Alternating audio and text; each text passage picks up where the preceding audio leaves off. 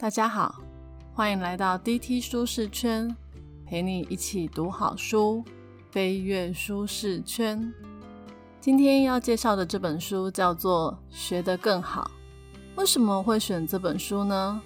一开始是因为我女儿丽子已经国二了，再过一年多，她就要参加人生中第一个重大的考试——会考。我跟我老公都有点担心，成绩普通的她。到底是有没有把学校教的东西给学进去啊？将来可以考个好学校吗？所以我买了这本书，就是希望能不能让我的女儿课业成绩可以更好。我看完了之后呢，发现有一些方法对她来说还真的是有帮助。但是在看的过程，我也发现这本书并不是专门在为学生的学习所写的。书里面更多是在强调终身学习。想一想也是，我都已经是一个国中生的妈了，我从毕业到现在还是不断的在学习，而且大部分的学习都不是我自己很积极主动的去找一些课程来上，反倒比较像是为了工作、为了生活，不得已一定要学习。来讲一下我的背景，我大学念的是企业管理。研究所念的是人力资源，这两门学问听起来还不算过时。我毕业的时候找工作，基本上都可以学以致用。但是呢，有在听我 podcast 的朋友应该知道，我其实是在网络业担任网站企划的工作。但是在我念书的时候，我根本就没有听过网站企划这个工作，这个就妙了。我又要透露我的年纪，在我大学的时候呢，我们家的电脑是那种必须要用家用电话接数据机才能拨接上网。年轻的听众朋友，你有听过拨接上网吗？拨接上网的声音就像传真机传真的声音那样子。我上次跟我女儿说的时候，她一脸问号，完全没有办法想象。不止这样，我念书的那个年代。没有听过 Google，那个时候流行的是 Netscape，而且那时候上网很无聊，没有 YouTube、脸书、IG，也没有线上游戏可以玩。换句话说，在我读书的时候，网络业才正要兴起，所以网站企划这种工作算是新兴职业哦。而我居然可以从企业管理转战网络业的网站企划。这真的是一件超神奇的事，不是我跑到资策会或是职训局学了一套网站企划的专业技能才能够担任这份工作。我其实所有的专业知识技能都是边上班边学来的。我的状况并不是一个特例。二零一九年麦肯锡报告有说，美国呢有百分之四十的工作在未来十年会消失。这表示很多人的工作专长有可能以后再也用不到，也因为科技进步以及疫情的关系，让整个世界的经济环境做了很大的改变，所以有很多新兴的工作正在兴起。这又表示你可能跟我一样，将来要做的工作跟现在学的完全是两回事。就像我先前说的。我并没有那么有远见，可以预知未来的工作。我完全是为了工作，为了生活，必须要学习新东西，日子才过得下去。这也带出今天我们要讲的这本书的重要性。我们要怎么样才能在不断需要学习的人生路途中学得更好，让我们可以不断拥有新的技能来面对未来的工作？我们先来介绍这本书的作者。他叫乌瑞克·包泽，他是一名教育研究专家，他同时也是比尔和梅琳达·盖茨基金会教育方面的顾问。不过，我觉得最特别的是，他小时候曾经是一名学习迟缓儿，就是上课没有办法听得懂老师在讲什么，是那种课业成绩非常糟糕的小朋友。但是他后来呢，突然开窍了。在他学会如何学习之后，整个学业成绩有一个非常大的翻转。后来呢，还从常春藤名校毕业。也因为呢，他自己曾经有这样学习落败的经验，所以呢，他就研究出各种有效的学习方式，希望可以帮助大家学得更好。那就让我们来听听作者怎么教我们学习吧。本集的 podcast 将为你带来以下三个部分：一、找到学习的意义；二、如何学得更好；三、小心自我感觉良好。首先来聊一下找到学习的意义。我们离开学校之后，大部分的学习都是自己选择的，当然也是会有公司逼着你要学。但是如果是人家逼你，不是你真心想学，你通常会学得不怎么样，或是学不会。当然啦，除非你是天赋异禀，那又是另外一回事了。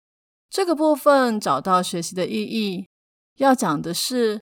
你要寻找出为什么要学这件事的价值，也就是你的学习动机。再来就是你要相信自己可以学得会，为自己设定学习目标。作者在这个书里面一直强调，如果不想学，就不可能学得会。想要精通，就必须要把自己打算要学习的知识或是技能当做是有价值的。这样子才学得会。讲一个例子来听听，你就懂了。你有没有发现，有一些长辈虽然拿的是智慧型手机，但是这种手机到他们手里之后，常常都变得一点也不智慧了。我最常碰到的状况是，他们会说：“我那东西怎么不见了？”问他哪个东西，他说：“就是那个写字的东西不见了。”哦，原来是输入法的荧幕键盘不见了。没关系，不见了，我们就把它找出来。我就会一边操作一边跟他说：“下次不见了，你就怎样怎样。”一个一个步骤示范给他看。长辈们很可爱，他们通常会认真的看，但是看到第二个步骤，他们就花了。不过呢，怕尴尬的他们。还是会点点头，表示他会了。然而，下次碰到一样的状况，我保证他还是会再来找你。这件事的问题出在哪？是长辈们得了阿兹海默症吗？当然不是，是他们觉得这种科技的东西太复杂了，不想学，所以也就学不会。况且，每个长辈他们的身边都有像我们一样聪明的晚辈可以问。学干嘛？真的太累了。在学得更好的第一个部分，就是要告诉大家，学习的第一个要素就是要找到学习的价值，也就是学习动机。如果你没有学习动机，就学不会。以前在念书的时候，大部分都是爸妈或者是老师拿着一个以后考上好学校、将来赚大钱的目标。来引发我们的学习动机，但是出了社会之后，那个学习动机就必须要靠你自己找出来。学习动机不会从天上掉下来，把它与工作来连接是最快又最直接的方式。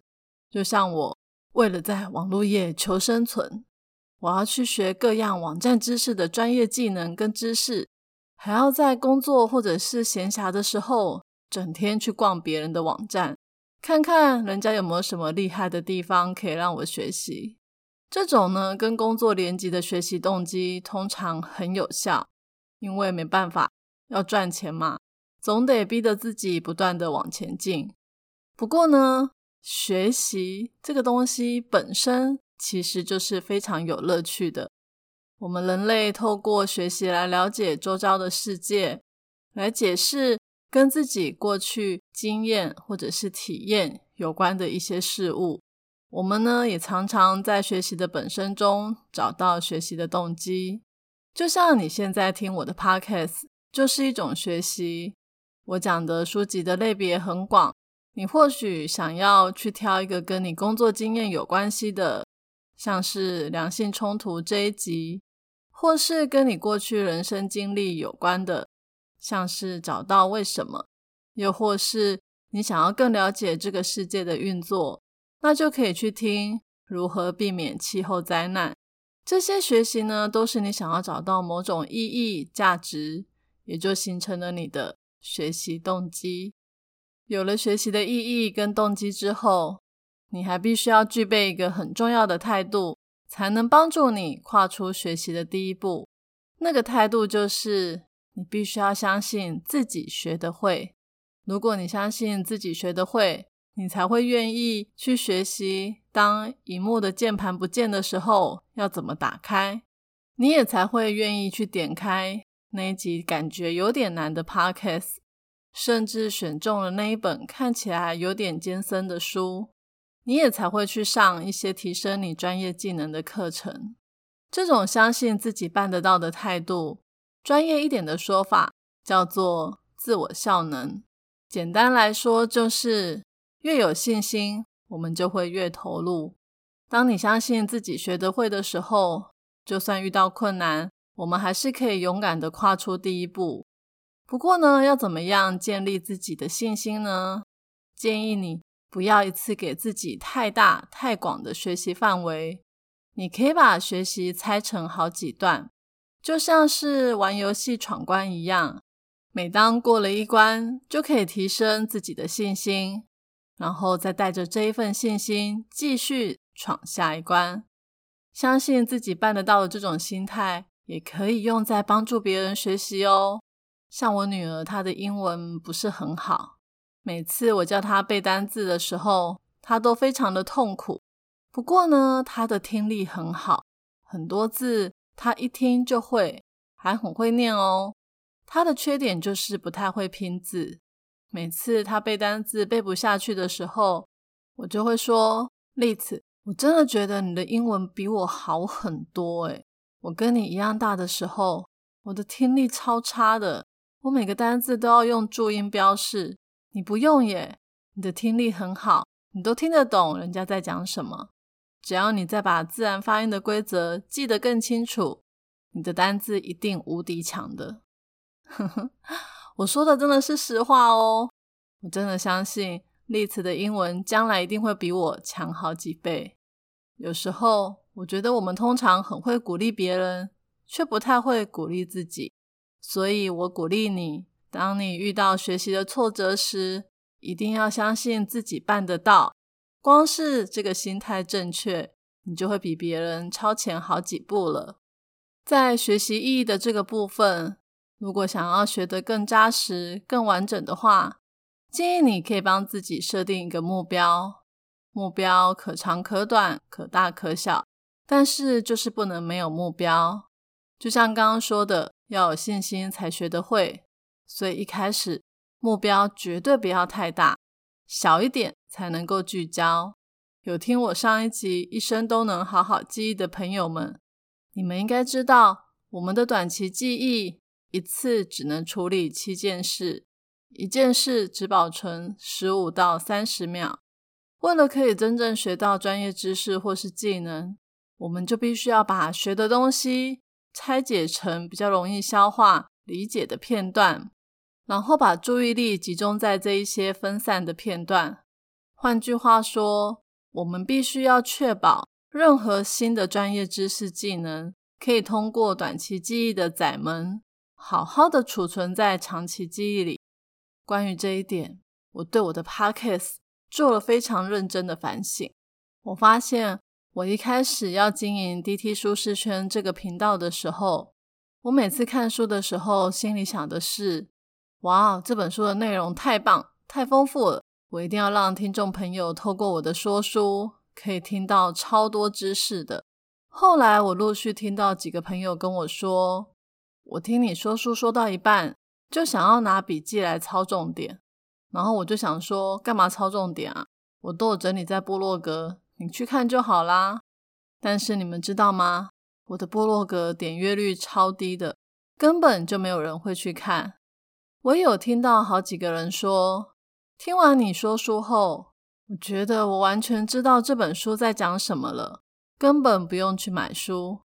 我都不知道该哭还是该笑才好，因为每个说书频道最终都还是希望听众朋友去买书来看。我认真思考了很久，我发现问题出在我没有掌握到人短期记忆容量这件事情。我一股脑的想要把一堆知识在三十分钟内塞给大家，但是我忽略了你们听 podcast 时候的时间跟地点。你有可能是在通勤、做家事或是睡觉前的时候，想要听个书里面的有趣知识。这个知识不能多，顶多三个，不然你的大脑会觉得很累，然后你就会想要放弃。在我深刻的反省之后，为了让大家真的有学到东西，我应该呢为你们设一个学习目标，就是三十分钟听一本书最值得学习的地方，吸引有兴趣的听众朋友想要买书来学习更多的知识。这对我来说是个新的挑战，但我相信对你来说是减轻负担。如果你也支持我这样的调整，可以在我的 Podcast、脸书、IG 或是部落格给我鼓励、按赞哦。总结一下，我们一定要找到学习的意义，给自己信心与目标，这样学习的起点才会是强而有力的，让我们可以持续的前进。那接下来我们来聊一下，怎么样可以学得更好。在学得更好的这个部分，作者讲了非常多有效的方式。像是测验比一直重复阅读来得好，或是用自己的方式来解释学到的概念，也有提到把所学的知识拿来教导别人的效果非常的好。这些方法都非常的好用。我建议大家如果想要深入的了解，可以去买书来看。但今天我要特别说明的是，用关联来系统化学习。再拿我上一集 podcast 一生都能好好记忆的这一集来做个例子。一生都能好好记忆这一集主要的目的是想要让大家知道如何预防阿兹海默症。我大可以在 podcast 一开始就直接跟大家开门见山的说，要预防阿兹海默症，就是要吃地中海饮食，要好的睡眠，要做有氧运动。尝试新的事物，就这样结束。如果是这样的话，其实我根本不用介绍这一本书。你去 Google 一下如何预防阿兹海默症，就会找到那些答案。但是不知道你有没有发现，如果你只是看了如何预防阿兹海默症的四大秘诀、五大懒人包，这种学习其实是非常容易忘的。因为这个知识的取得，并没有在你的大脑里面形成一片扎实的网络，你都只是单点的在吸收知识。如果按照我们在一生都能好好记忆那一集的说法，这些都只是短期记忆，来得快，去得也快。没有在脑中形成的记忆，就不会产生日常行为的改变。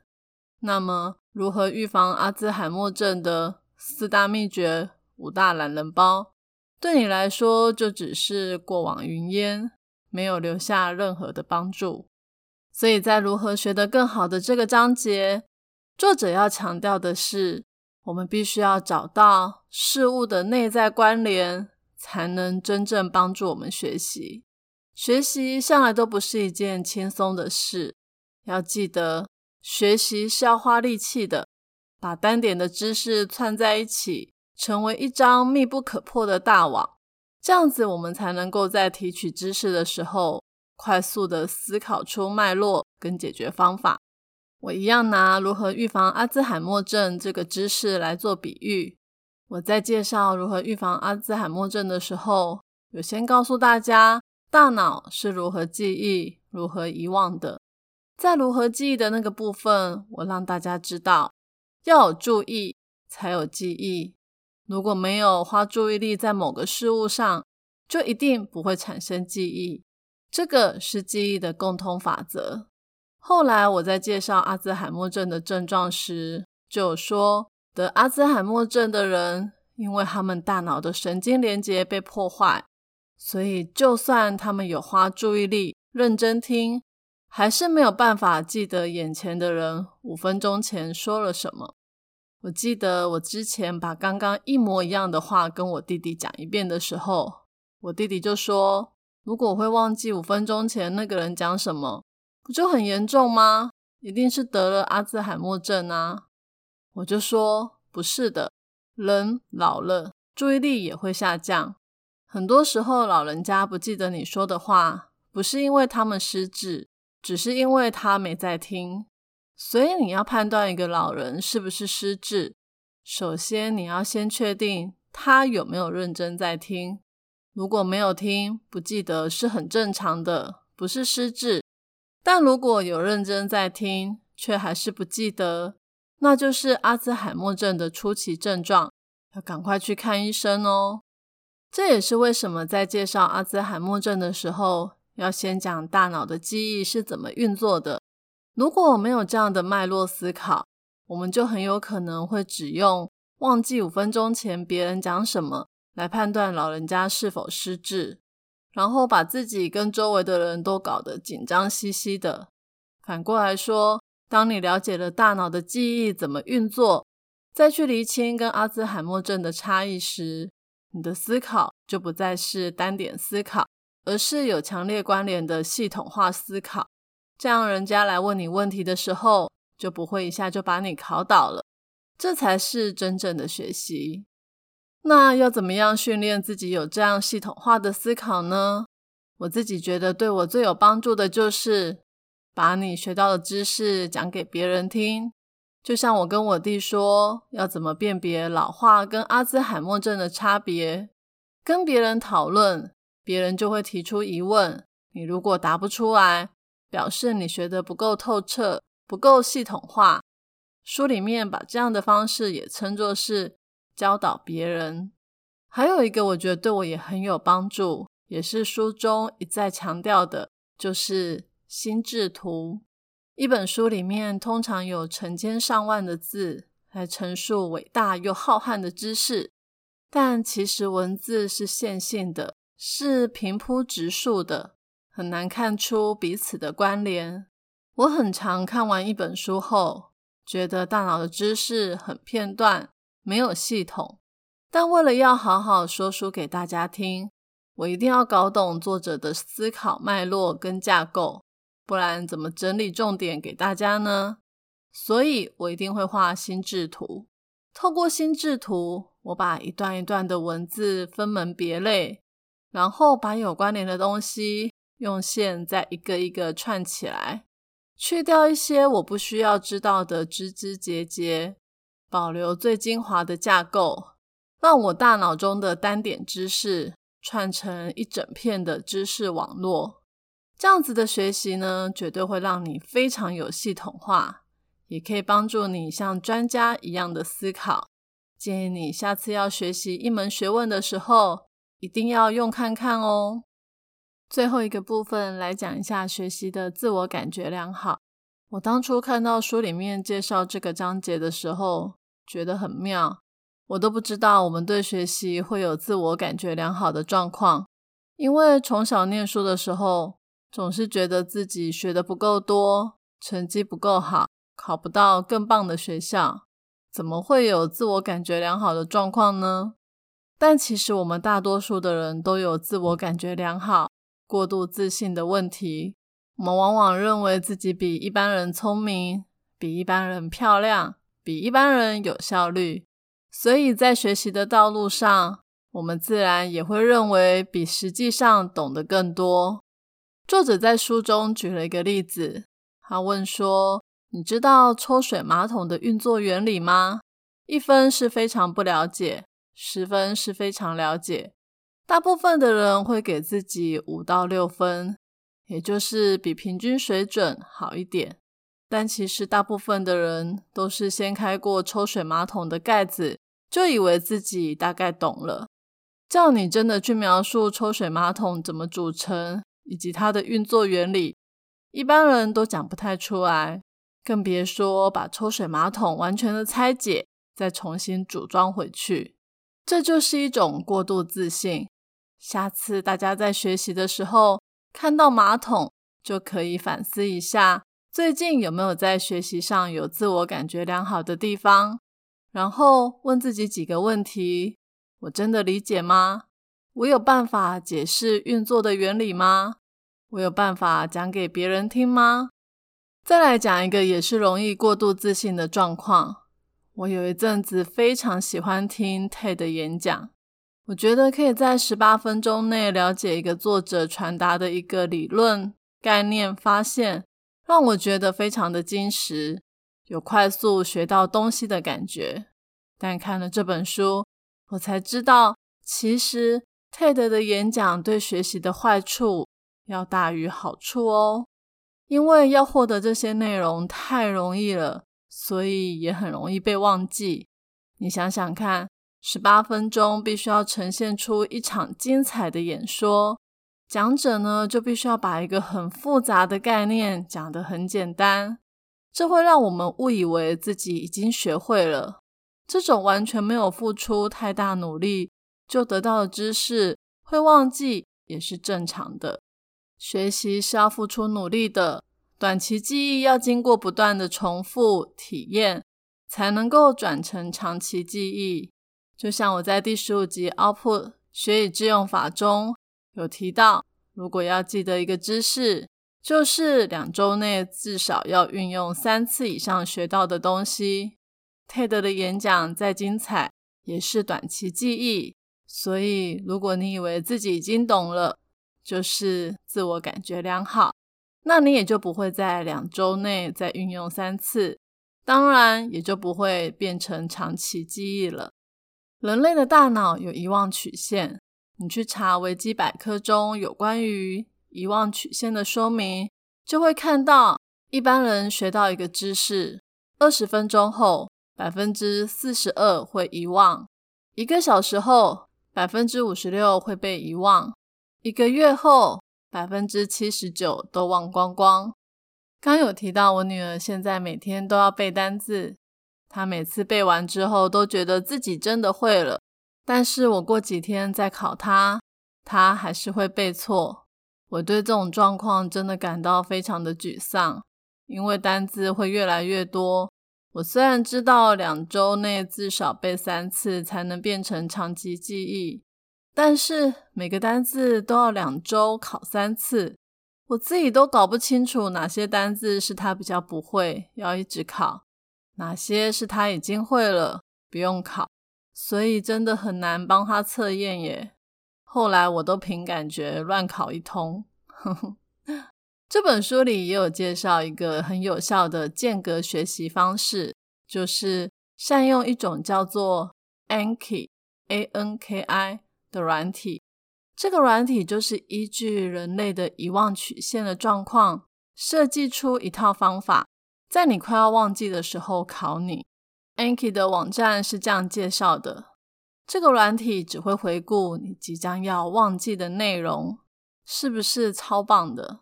有一个外国人啊，去参加国外类似《百万小学堂》这种益智抢答节目。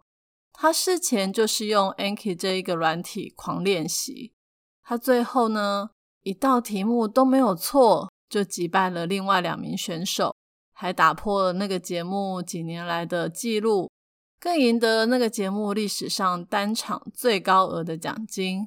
我最近也要开始给我女儿用 Anki 这个软体背单字，一方面我要让他知道，你不要再自我感觉良好，以为背一次就会了。另外一方面，也是帮助他使用这种间隔学习法，在遗忘前再次的记忆，直到记得为止。最后讲一下看完这本书的感想：这本学得更好，内容非常的丰富扎实。作者为了让大家学得更好，在目录大纲上面就列出了所有有效学习的各种要素，而且在书里面。作者也一直跟我们强调，测验很重要，可以理清我们的概念。所以书里面不断的出现小测验，让我们更理解学习的概念。最后呢，它还有一个总结，让你可以再复习一下整本书的重点内容，可以说是非常的贴心。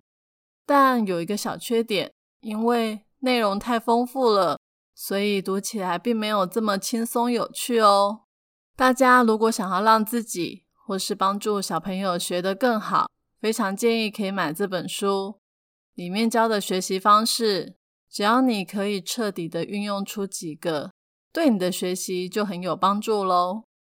今天我要送给大家的三个知识礼物，分别是：一、学习的意义要自己去创造，相信自己学得会，你学成功的几率就越高；二、学习要善用关联的系统化思考，让单点知识变成牢不可破的知识网络。三、过度自信会阻碍我们学习，每隔一段时间就考考自己。错误可以帮助我们学得更好哦。我已经把今天所有的内容都放在我的部落格 Podcast 的说明栏有连接哦。